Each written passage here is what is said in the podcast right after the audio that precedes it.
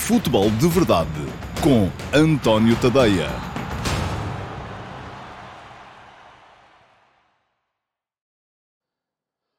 Ora então, olá, sejam muito bem-vindos à edição número 10 do Futebol de Verdade para a temporada de 2023-2024. Uh, hoje vamos ter isto, eu percebo que ainda possa ser um bocadinho complicado de entender, e porque é complicado de explicar também, mas vamos a ver, isto vai tudo entrar na rotina e vai acabar tudo por ser uh, normal para vocês, já começa a ser um bocado normal para mim. Hoje vamos ter três edições do Futebol de Verdade. Temos esta, que é a edição regular, a edição gravada, que sai todos os dias, com o que Q&A, onde eu respondo a duas perguntas vossas. Uh, uma pergunta que vem do uh, meu canal de YouTube e outra que vem do meu servidor de Discord.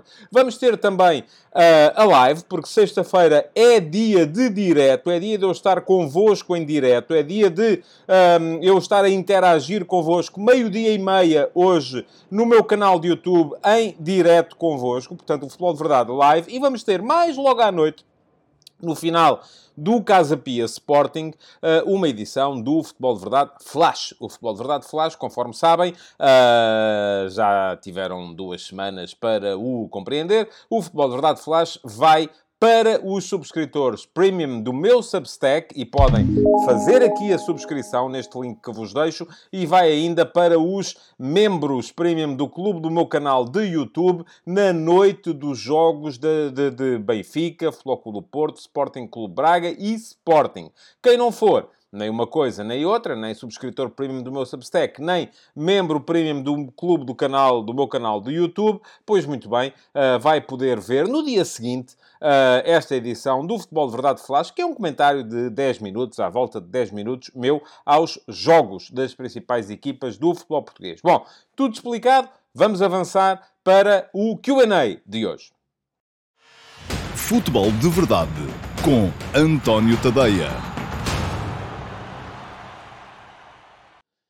Muito bem, vou então uh, começar por responder às vossas perguntas, as perguntas que vocês me deixaram, seja no meu uh, canal de YouTube, seja no meu servidor de Discord, na chatroom, chamada Perguntas do Discord, do meu servidor de Discord. Já sabem o que é que têm que fazer todos os dias na emissão do Futebol de Verdade. Podem ir à caixa de comentários, deixar perguntas. As perguntas que lá estão, eu uh, leio-as todas e depois escolho sempre uma para responder aqui na emissão do dia seguinte do Futebol de Verdade. Foi isso que eu fiz hoje. Além disso, como bónus para os meus subscritores premium do meu Substack, uh, vou ainda ao meu servidor de Discord, onde há uma chatroom chamada Perguntas do Discord, e nessa chatroom eu escolho também uma pergunta e, assim sendo, respondo aqui a duas perguntas todos os dias uh, no uh, Futebol de Verdade. A primeira pergunta à qual vou responder hoje, e que já está aí com certeza para poderem ler, vem do Gonçalo Domingos. Obrigado, Gonçalo, pela sua pergunta, e pergunta ao Gonçalo o seguinte: o que pensa da derrota do Aroca e de novamente Portugal não conseguir apurar nenhuma equipa para a Liga Conferência? E como pensa que se sente a equipa depois de nem sequer haver um jornalista português na sala de imprensa? Muito obrigado, uh, Gonçalo, pela sua questão. Uh, eu escolhi a pergunta do Gonçalo por ser a mais abrangente no que toca à questão Aroca versus uh, cobertura feita ao jogo do Aroca versus a questão do ranking da UEFA e das presenças portuguesas na Liga Conferência, mas uh, havia mais perguntas sobre o tema. Aliás, foi o tema que mais motivou a vossa, uh, vo a vossa curiosidade, o vosso interesse, o que prova que, afinal de contas, a gente pode fazer o QA aqui com a atualidade, porque basta vocês fazerem perguntas sobre a atualidade e, portanto, já se deita um bocadinho uh, para segundo plano aquela questão de, ah, e tal, o futebol de verdade agora não é sobre a atualidade. É, pode ser. Havia perguntas do David Carvalheiro, do Horácio MLG, do Paulo Neves, todos eles vieram fazer perguntas perguntas sobre este tema, escolhi esta eh, porque era de facto a mais abrangente e aquela que eh, incluía mais temas. Bom, vou responder à sua pergunta por uh, partes. Primeiro, o que penso da derrota? Não penso, porque não, não vi o jogo. Não, não, não vi eu e não viu quase ninguém uh, em Portugal, porque o jogo não foi transmitido. Uh, lamento que tenha acontecido. Aquilo que uh, pode, podemos aqui agora começar a pensar, e vamos pensar nisso aqui já um bocadinho mais à frente, é nas consequências que isso tem, naquilo que isso nos revela do que é o futebol português, daquilo que são, as, enfim, aquele discurso já cansado, mas ainda ainda verdadeiro daquilo que são as equipas de classe média do futebol português. Uh, mas eu também, deixem-me dizer-vos, escrevi um bocadinho sobre isso nas conversas de bancada de hoje. E fica aqui o link para quem quiser dar um salto às conversas de bancada de hoje uh, para poder ler aquilo que eu escrevi lá sobre o tema. Mas vou também aqui, uh, de certa forma, uh, explicar aquilo que penso sobre o tema. Portanto, primeira questão. O que penso da derrota? Não penso. Não vi. Não pude ver. Ao que parece estava a ser transmitido depois, vim a perceber, num site de apostas, mas já não deu para, para, para, para ver. Não, não, não, tive essa informação a tempo. Segundo... a questão que tem a ver com o que é que sente a equipa do Aroca face àquilo que é a, a, a ignorância ou o ostracismo que, é, que foi vetada ontem pelos meios de comunicação social uh, de massa em uh, Portugal. Inclusive o David Simão, capitão do Oroca, no final veio com alguma ironia à mistura dizer ah, quero também agradecer a todos aqueles uh, que estiveram em Portugal a ver o jogo pela televisão. Não sei se não havia jornalistas na sala de imprensa, francamente não tenho essa, essa, essa informação, mas também acabo por considerar que é um bocadinho, enfim, não vou dizer normal, mas previsível que isso venha a acontecer. E o que é que nós temos que pensar aqui? Não sei porque razão é que o jogo não foi transmitido. Aliás, uh, ninguém explicou. Pelo menos que eu tenha percebido, ninguém explicou. Uh, o, o, o jogo estava previsto, nos jornais de ontem estava anunciado para ser transmitido na Sport TV às 18 horas, o Bran Aroca, uh, mas acabou por não ser transmitido. Uh, e eu, enfim, como não sei as razões, não sei se houve alguma, algum impedimento legal, não sei se houve algum impedimento de última hora, algumas exigências de última hora dos detentores dos direitos, porque nesta fase da competição os direitos ainda são negociados casuisticamente, isto é, são negociados diretamente com os clubes, não há aqui marketing centralizado, ninguém está a vender toda a competição uh, para um só operador televisivo. Portanto, não, não sei se foi pura e simplesmente uh, as pessoas na Sport TV que fizeram contas e disseram assim: espera lá, vamos gastar X nisto, mas isto depois quem vai estar a ver é só Y e uh, as receitas de publicidade não vão dar para pagar. E vocês aí dizem: ai que vergonha, o dinheiro, sempre o dinheiro. Mas esperem lá uma coisa. Porque aqui quem tem que se preocupar com os interesses dos clubes de classe média do futebol em Portugal são os clubes de classe média do futebol em Portugal. É a Liga, na última, em última análise. É a Federação Portuguesa de Futebol, em última análise não são os operadores comerciais de televisão, pá. Isto não faz...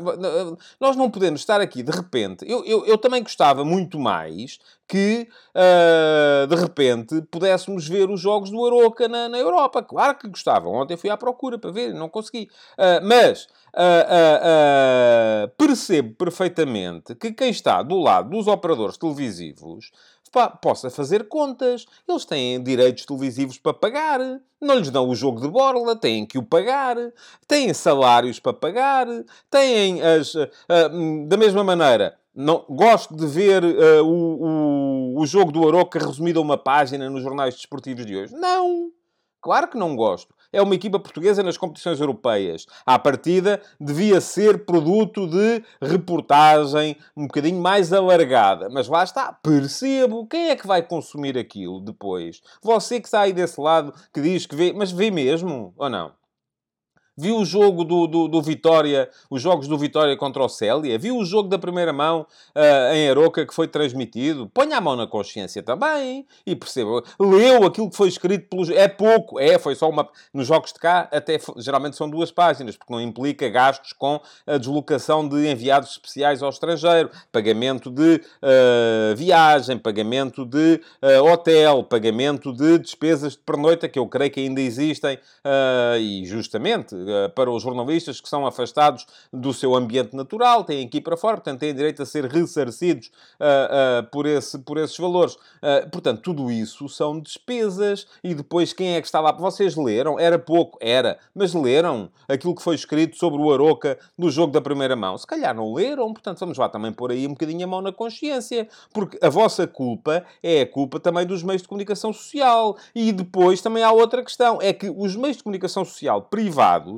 comerciais e eu já várias vezes falei aqui sobre o tema, eh, sobre o dilema que se coloca aos consumidores e aos jornalistas e aos eh, decisores de média eh, perante essa questão da viabilização, porque pode haver viabilização pela escala, pelos grandes números e pela publicidade, tornando o produto tendencialmente gratuito para vós, consumidores, mas aí também têm que aceitar que, nesse caso, só vai ser feito produto sobre aquilo que interessa a muita gente, porque é isso que é viabilizável, ou então a, o, a viabilização pelo utilizador pagador, em que vocês têm que estar preparados para pagar pelo, pelo, pelo serviço, porque a grande escala, os grandes números não vão aparecer. Não vão aparecer 3 milhões de pessoas a ver o jogo do Aroca. Portanto, a publicidade não vai pagar. Agora vocês dizem-me assim, ah, mas a Sport TV já é um canal pago. E eu aí simpatizo convosco. Simpatizo com essa ideia. Sim, senhores, mas continua a... apesar de ser um canal pago, é um canal que, eh, tal como é a Eleven, eh, são canais que têm de eh, oferecer à sua... Lá está, são canais comerciais. Têm de oferecer à sua clientela aquilo que a clientela quer ver. E isto é justo? Não. E depois entramos na tal pescadinha de rabo na boca que é estes clubes não têm público, portanto as televisões não transmitem. As televisões não transmitem, portanto estes clubes não ganham público. Estes clubes não ganham público, portanto as transmissões não transmitem. Isto vai levar-nos cada vez mais para baixo. E atenção, porque aí há muita gente que diz: ah, mas então uh, devia ser uh, a RTP, porque é serviço público a assegurar este tipo de transmissões. E aí a conversa já é outra, porque quando se começa a falar em futebol e em serviço público, há muita gente logo a atravessar-se e dizer: não, não. O futebol era o que faltava. O futebol é comercial. O futebol é para as massas. O futebol, portanto, a RTP... Aliás, já somos criticados na RTP por transmitir a seleção nacional. Ah, porque não, ah, o serviço público devia ser para as minorias. Portanto, se calhar chegamos à conclusão que a RTP tem é que abdicar da Seleção Nacional, ah, da Liga dos Campeões já abdicou. Uh, e tem que passar a transmitir é, os jogos dos, dos, do, do, dos regionais, porque aí é que estão as minorias. Uh, e depois vão-me dizer assim: pá, mas estamos aqui a, a, gastar dinheiro dos contribuintes para estar a transmitir isto que não interessa a ninguém, porque depois há sempre aquelas coisas, de, de, há sempre interesses uh, que são, que são, que vão, que são concorrenciais e que vão uns contra os outros. Portanto, meus amigos, aqui eu lamento, e lamento mesmo, porque gostava de ter visto o jogo, lamento porque percebo que é um problema para o futebol português a falta de visibilidade dos nossos clubes de classe média, mas não acho que caiba aos operadores privados resolver este problema porque não são eles que têm que resolver este problema. Quem tem que resolver este problema, porque ele é um problema, atenção, temos que ter a noção que é um, e eu já vou explicar a seguir porque é que é um problema, quem tem que resolver este problema são os clubes. É a liga, são os clubes que regulamentam, são os clubes que têm que perceber, uh, e ainda ontem uh, uh, li um, um, uma thread no Twitter muito interessante sobre este tema, Uh, se forem ao meu uh, uh, Twitter, conseguem ver, porque eu fiz um, um retweet desta, desta thread, escrita por um, uma conta de Twitter até associada ao, ao Clube de Futebol Os Belenenses, tanto quanto percebi. mas os clubes é que têm que perceber, espera lá, nós temos aqui um problema. Nós temos aqui três clubes que aglutinam 95 ou 96% dos adeptos em Portugal, que mesmo assim já não recebem 95 ou 96% da receita, recebem menos das transmissões televisivas, mas os outros têm um, recebem uma, uma, um, uma quantia uh, que é a mais desequilibrada da Europa do futebol uh, face aos grandes. E, portanto, é normal que não consigam ter dinheiro para investir, para depois poderem ser concorrenciais quando se chega ao estrangeiro. E é aqui que entramos na definição do problema. A derrota do Oroca de ontem deixou Portugal com quatro equipas nas competições europeias deste ano. Uh, Benfica e Flóculo Porto na fase de grupos da Liga dos Campeões. O Sporting Clube Braga no play-off para aceder à fase de grupos da Liga dos Campeões. Vai jogar com o Panathinaikos da Grécia. Se ganhar, passa para a fase de grupos da Liga dos Campeões. Se perder, passa para a fase de grupos da Liga Europa. E o Sporting na fase de grupos da Liga Europa.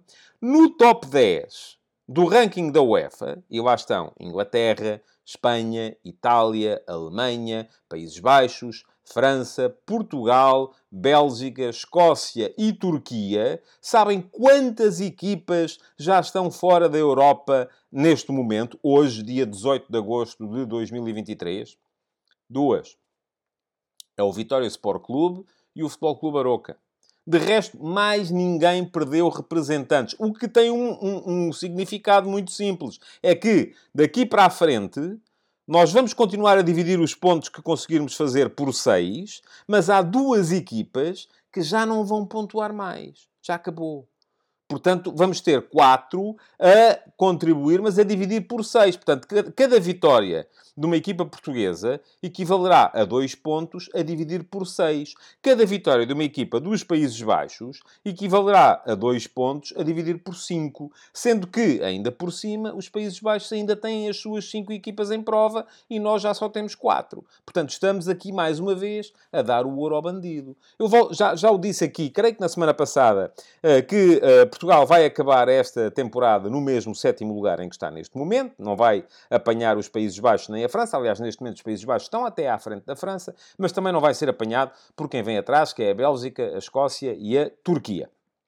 Mas ainda assim, se calhar vale a pena olharmos um bocadinho para aquilo, uh, e neste momento temos Inglaterra em primeiro 88 pontos 928, Espanha em segundo 75 pontos 927, portanto já há 13 pontos uh, da Inglaterra, a Inglaterra está lá em cima, isoladíssima, não vai sair de lá tão depressa, Itália em terceiro com 71 569, uh, Alemanha em quarto com 69 552, e isto aqui terceiro, quarto, eventualmente, segundo lugar já é difícil. Pode ainda ser uh, discutível. Países Baixos em quinto com 53 pontos e 600. Portanto, há logo aqui uma grande decalagem entre o quarto e o quinto. São 16 pontos uh, de, de, diferença. França em sexto com 52 pontos e 81 milésimas. Portanto, já a um ponto e meio, basicamente, dos Países Baixos. E Portugal em sétimo com 47 pontos e 316 milésimas, o que significa que já estamos a 4 pontos e qualquer coisa da França, mas com essa desvantagem, é que a França tem seis equipas ainda a contribuir e nós já só temos quatro. E ambos vamos dividir os pontos por seis. Agora, onde é que estão as equipas, os países que estão aqui a discutir connosco no ranking? Um, nos Países Baixos está o PSV Eindhoven no play-off da Liga dos Campeões. Vai jogar com o Rangers da Escócia. O Ajax no play-off da Liga Europa. Sendo que o PSV, se cair do play-off da Liga dos Campeões, vai para a fase de grupos da Liga Europa, portanto poderá continuar a pontuar. O Ajax, no play-off da Liga Europa, vai jogar com o Ludogorets da Bulgária, uh, uh, o que significa que se ganhar, fica na fase de grupos da Liga Europa. Se perder, vai para a fase de grupos da Liga Conferência. O Twente no play-off da Liga Conferência e o Alkmaar no play-off da Liga Conferência. O melhor que nos pode, podia acontecer, mas eu francamente acredito num dos casos, no outro não, era que as equipas dos Países Baixos caíssem nestes play-offs, porque quem cai do play-off da Liga Conferência fica fora da Europa. Já não vai jogar para a fase de grupos nenhuma. O Twente vai jogar com o Fenerbahçe da Turquia. Vai ser uma eliminatória durinha para os neerlandeses. O Alkmaar vai jogar com o Bran, o mesmo que eliminou ontem o Aroca, e muito francamente não acredito que o Alkmaar caia. Portanto, ter, provavelmente, das cinco que iniciaram, quatro ou até eventualmente cinco equipas neerlandesas a pontuar nas fases de grupos. Os, as qualificações ou não das equipas neerlandesas têm ainda mais uma implicação na, na, no, no, ranking de Portugal, ou, na, ou nem no, no, nos jogos imediatos das equipas portuguesas, porque o Sporting pode ou não ser cabeça de série na fase de grupos da Liga Europa. Para ser cabeça de série na fase de grupos da Liga Europa, o Sporting precisa das duas uma. Ou que o Ajax seja eliminado pelo Ludogorets, não acredito, ou que o uh, Glasgow Rangers elimine o PSV. Dessa forma, o Glasgow Rangers iria para a, a Liga dos Campeões e o PSV para a Liga Europa. Uh, e o Glasgow Rangers tem neste momento um ranking superior ao Sporting, o PSV tem um ranking inferior ao Sporting. Isto é, há duas vagas ainda como cabeças de série no, na Liga Europa e essas duas vagas serão para uh, duas destas três equipas, Ajax, Rangers ou Sporting, sendo que o Sporting é o terceiro uh, deste, deste lote, uh, só acede ao pote 1 uh, se de repente o Rangers for para a Liga dos Campeões e não cair na Liga Europa. E eu, francamente, também, se tiver que olhar, eu diria que o PSV é favorito. Portanto, parece-me que será difícil o Sporting ser cabeça de série da Liga Europa. Acabará por ir parar ao pote 2, que será também, com certeza, o pote a que vai parar o Sporting Clube Braga se for eliminado pelo Panathinaikos. Se for para a Liga dos Campeões, vai para o pote 3. Uh, se cair para a Liga Europa, irá parar ao pote 2. Bom, quanto aos franceses, os franceses já têm uh, uma, duas, três, quatro, cinco equipas seguras nas fases de grupos. O Paris Saint-Germain no pote 1 da Liga dos Campeões, o Lens no pote 4 da Liga dos Campeões, o Olympique de Marselha no pote 2 da Liga Europa, o Rennes no pote 2 da Liga Europa e o Toulouse no pote 4 da Liga Europa. Podem ainda uh, vir a ter mais uma equipa, que é o Lille, que está no play-off uh, a jogar contra o Rijeka. Uh, e, portanto, vamos ver se uh, vai lá parar ainda ou não. Portanto, as coisas não estão fáceis para Portugal e não estão fáceis porque, precisamente, há uma incapacidade notória das equipas portuguesas em chegar à fase de grupos daquela que é a competição pobre da UEFA, uh, que é a competição destinada aos clubes de classe média dos grandes países e muitas vezes aos campeões dos países de menor significado.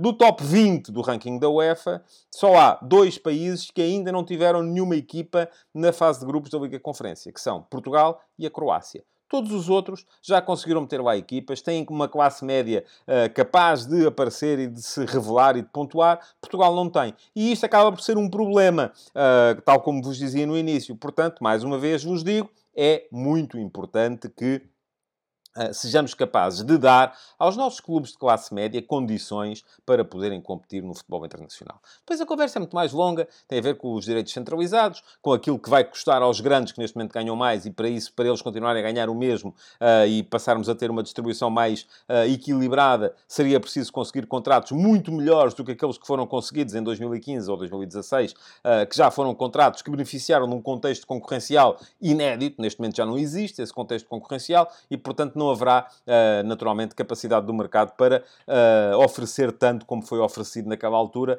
quer sejam negociados a nível individual, quer sejam negociados a nível uh, centralizado. Portanto, creio que os tempos que aí vêm serão, naturalmente, muito desafiadores. Já se sabe que os grandes tentam puxar a brasa à sua sardinha e dizem, não, não, nós é que temos que ganhar mais porque nós é que pontuamos, e os pequenos ou médios continuarão a dizer, é pá, mas a nós ninguém nos liga e por isso é que nós não nos dão dinheiro e por isso é que nós não conseguimos competir. A verdade é que o Vitória Sport Clube acabou por ser eliminado por uma equipa, e é preciso dizer isto também, porque isto aqui tem que ser dito e tem que ser uh, uh, base de reflexão para os clubes de dimensão média em Portugal. O Vitória foi eliminado por uma equipa com um orçamento inferior. O Aroca foi, não sei qual é o orçamento do Bran, uh, que foi o Célia que eliminou o Vitória. O Aroca foi eliminado por uma equipa da Noruega. Uh, que não sei se tem um orçamento superior ou inferior ao Aroca, mas de qualquer maneira faz um bocado de espécie uh, que o quinto classificado de Portugal possa cair uh, perante uma equipa que vem do campeonato da Noruega. Portanto, e não é o campeão, Uh, uh, não, uh, pelo contrário, é uma equipa que está lá, enfim, a lutar também nas mesmas condições que o Aroca luta no Campeonato Português. E isso faz-me alguma confusão. Bom, este é um assunto recorrente ao qual voltamos aqui sempre com alguma, com alguma frequência. Até acredito que na live possa haver quem queira falar disso, mas eu na altura vou remeter-vos para aqui, para a emissão de hoje do Q&A. E, posto isto, passamos então à segunda pergunta do dia, que é a pergunta que vem do meu servidor de Discord e que eu vou explicar também por que razão é que eu escolhi. É uma pergunta que já estão aí a ver na vossa, nas vossas imagens e que uh, foi colocada pelo Jorge Fernandes uh, e que ele já vem colocando há alguns dias. Eu hoje optei por, uh, por escolher esta pergunta. Pergunta ao Jorge o seguinte. Boa tarde, AT. O que acha da Liga dos Campeões ser feita a partir das meias finais de um mini torneio realizado em terreno neutro em duas semanas, sábado, quarta e domingo, foi a fórmula realizada no Mundial de 1950. Acho que não resultava, pois a última jornada teria de ter dois jogos à mesma hora e ia ser mau para as televisões. Para o futebol, acho que a Liga dos Campeões podia sair a ganhar num torneio com as quatro melhores equipas a decidirem a maior competição do ano. Bom, muito obrigado, Jorge, pela sua pergunta. Um, já há alguns dias, conforme disse, o Jorge vinha fazendo esta questão. Eu até aqui não a tinha escolhido, eu escolhia também uh, para poder fazer aqui, antes de responder, um pequeno parênteses uh, e falar de um comentário que foi colocado no meu uh, canal de YouTube, na, na, na, edição de ontem do Futebol de Verdade, pelo Horácio MLG, porque eu estava aqui a dizer ontem aquilo que disse a este respeito e estava a pensar aquilo que depois o Horácio aparentemente pensou, porque comentou, que era, eu disse aqui que tinha saudades daquela Taça dos Campeões Europeus, em que os clubes do Bloco de Leste conseguiam chegar a fases decisivas da competição. Um, e o, o, Horácio foi lá comentar a dizer assim: não tenho saudades nenhumas desse tempo, do tempo dos regimes comunistas e tal. Eu, enfim, sei que é muito difícil separar as coisas, porque o poderio dos clubes do Bloco de Leste vinham em grande parte das limitações à liberdade de escolha e das limitações à liberdade individual dos jogadores que não podiam, tinham que ficar naqueles clubes, ponto final, não havia maneira de saírem dali, e se calhar alguns estão a passar mal hoje, e portanto não é algo que no, plano social de que nos devamos sentir saudosos, mas de qualquer maneira eu sei que é muito difícil separar as coisas, mas eu quero só esclarecer, disse aqui, tinha saudades de, de ver aquelas equipas, de, de, ver um futebol mais abrangente, de ver um futebol que conseguia ter equipas de toda a Europa a discutir em todas as latitudes a conseguirem discutir troféus e não como é agora, em que basicamente os troféus vão sempre para os mesmos clubes dos mesmos países. Feito o esclarecimento, Vamos lá então responder à pergunta do uh, Jorge, porque tem a ver com a mesma coisa, que é formato da Liga dos Campeões, da Taça dos Campeões Europeus, enfim, essas coisas todas. Bom, uh, Jorge, não me parece boa ideia. Aliás, o próprio Jorge já uh, veio dizer depois a seguir que, um, que ia ser, se calhar, mau por causa da, das televisões. Eu, eu nem digo que seja só por causa das televisões. Uh, porque havia essa questão dos dois últimos jogos terem que ser à mesma hora, e naturalmente as televisões que estão a pagar e a pagar bem não vão querer ter os jogos a concorrer uns com os outros, não faz muito sentido. Mas eu acho que não era mal só para as televisões, era mal também para as pessoas que não iam poder ver uh, em direto um desses jogos, porque uh, não acredito na capacidade do ser humano para ver, com olhos de ver, dois jogos ao mesmo tempo. Eu sei que há muita gente que vos diz que é TV 2 e 3 e 4 e tal, mas volto a dizer, é tanga, não me parece nada possível. Eu até posso estar a olhar e saber, epá, mas agora ver é uma coisa diferente. Uh, e um, depois também não ia ser bom até para o próprio interesse da competição. Porque o exemplo que o Jorge aqui deixa, que é o do Mundial de 1950, foi um exemplo particularmente feliz. Porque as quatro equipas que... E eu vou só uh, lembrar uh, que o Mundial de 1950 foi um, uma tentativa, a FIFA, para conseguir pagar as obras dos estádios do Mundial do Brasil. E essa história está contada na série O Mundial Vai ao Bar, do, que está no meu canal do YouTube. E fica aqui também o link para poderem lá chegar e ver os episódios. Valem bem a pena. Uh, vou aqui fazer um bocadinho de autopromoção. São episódios curtos, para aí de 5 minutos, em que uh, são subordinados à, à, à, ao mote uh, eh, 32 histórias para você brilhar em conversa de amigos a propósito do Mundial. Em conversa de café, a propósito do Mundial. Assim é que era. Bom, Uh, mas uh, na altura, no Mundial 50, houve muitos gastos a fazer na construção de estádios e a FIFA, para conseguir pagar a despesa, optou por aumentar o número de jogos do calendário. o Mundial até aí, até 38, eh, porque depois foi interrompido por causa da Segunda Guerra Mundial, era disputado em eliminação direta. E a partir de 50 não só foi inventada a fase de grupos, Uh, como foi inventado depois também um grupo final em que os vencedores de cada grupo iam discutir o uh, título, em vez de serem depois esses, essas quatro equipas a eliminar-se, uh, seriam só três jogos, assim foram seis, é, foi o dobro. agora, por acaso houve uma sorte, aquilo deu uma sorte dos diabos, porque se chegou à última jornada com um Brasil-Uruguai uh, que punha frente a frente as duas únicas equipas que podiam ainda ganhar o campeonato. Portanto, uh, uh, acabou por ser uma espécie de final sem o ser. mas há, haveria uma elevada probabilidade de deixarmos de ter uma final e estarmos aqui, de repente, um, a deitar fora a possibilidade de ter uma final, um jogo que decide tudo, era também um bocadinho desvirtuar aquilo que é a competição. Eu já várias vezes aqui disse que o vencedor da Liga dos Campeões não tem necessariamente que ser a melhor equipa da Europa porque para definir a melhor equipa, a melhor equipa, eu acho que tem que ser através de, um, eh, de uma prova de regularidade, de um campeonato por jornadas, eh, uma Liga dos Campeões, um dia mau e uma equipa pode ser a melhor, mas teve um dia mau, fica fora. Uh, e se calhar outra que não é tão boa teve a sorte de ter esse mesmo dia mau contra um adversário mais fraco uh, e, portanto, há aqui uh, mais fatores aleatórios. e eu acho que o, o, o espírito da competição, apesar de se chamar Liga dos Campeões e não Taça dos Campeões, continua a ser um bocado esse. Continua a ser um bocado o espírito de decidir tudo numa final. É uma taça, como é a Taça de Portugal. Não é o campeonato. é uma taça. E, portanto, ao abolir a possibilidade de uma final, creio que estaríamos aqui a, a desvirtuar um bocadinho a competição. Uh, não seria totalmente contrário a essa ideia de uma Final Four, como, se, como há, por exemplo, a Final Four da Taça da Liga, em terreno neutro, em que, em vez de termos as meias finais a duas mãos, passássemos a ter as, as meias finais incluídas numa Final Four, depois com final uh, incluída. Só que aí é preciso também percebermos as diferenças entre o potencial marketizável de uma Liga dos Campeões, em que as meias finais a duas mãos uh, interessam a televisões de todo o mundo, e o potencial marketizável de uma Taça da Liga em Portugal. Houve um crescimento de receita com a criação da Final Four da Taça da Liga. Uh, porquê? Porque, a bem dizer, ninguém estaria muito interessado em ver os jogos das meias finais uh, já antes disso. Uh, e uh, eu creio que haveria uma diminuição do potencial marketizável com a criação de uma Final Four da Liga dos Campeões. E é por isso que me parece que isso não vai acontecer nos tempos mais próximos. Bom, estamos a chegar ao final. não se esqueçam que hoje há três depois de verdade, além deste que é basicamente o Q&A, à live, ao meio-dia e meia. Eh, se não viram, com certeza que podem dar lá um salto ainda ao meu canal para ver. Eh, aproveitem para deixar perguntas na caixa de comentários, seja deste, seja do, da live, seja do Futebol de Verdade Flash, onde quiserem, podem deixar perguntas que elas são depois potenciais candidatas a serem respondidas no Futebol de Verdade da próxima segunda-feira. e já agora, já que aí estão, deixem também like nesta emissão e inscrevam-se no canal. Fica aqui ainda o link para poderem inscrever-se no meu canal de YouTube, uh, para poderem ser notificados, caso ativem as notificações, uh, sempre que houver novos conteúdos aqui incluídos. Muito obrigado por terem estado aí, um bom fim de semana a todos. Futebol de Verdade, de segunda a sexta-feira, às 12h30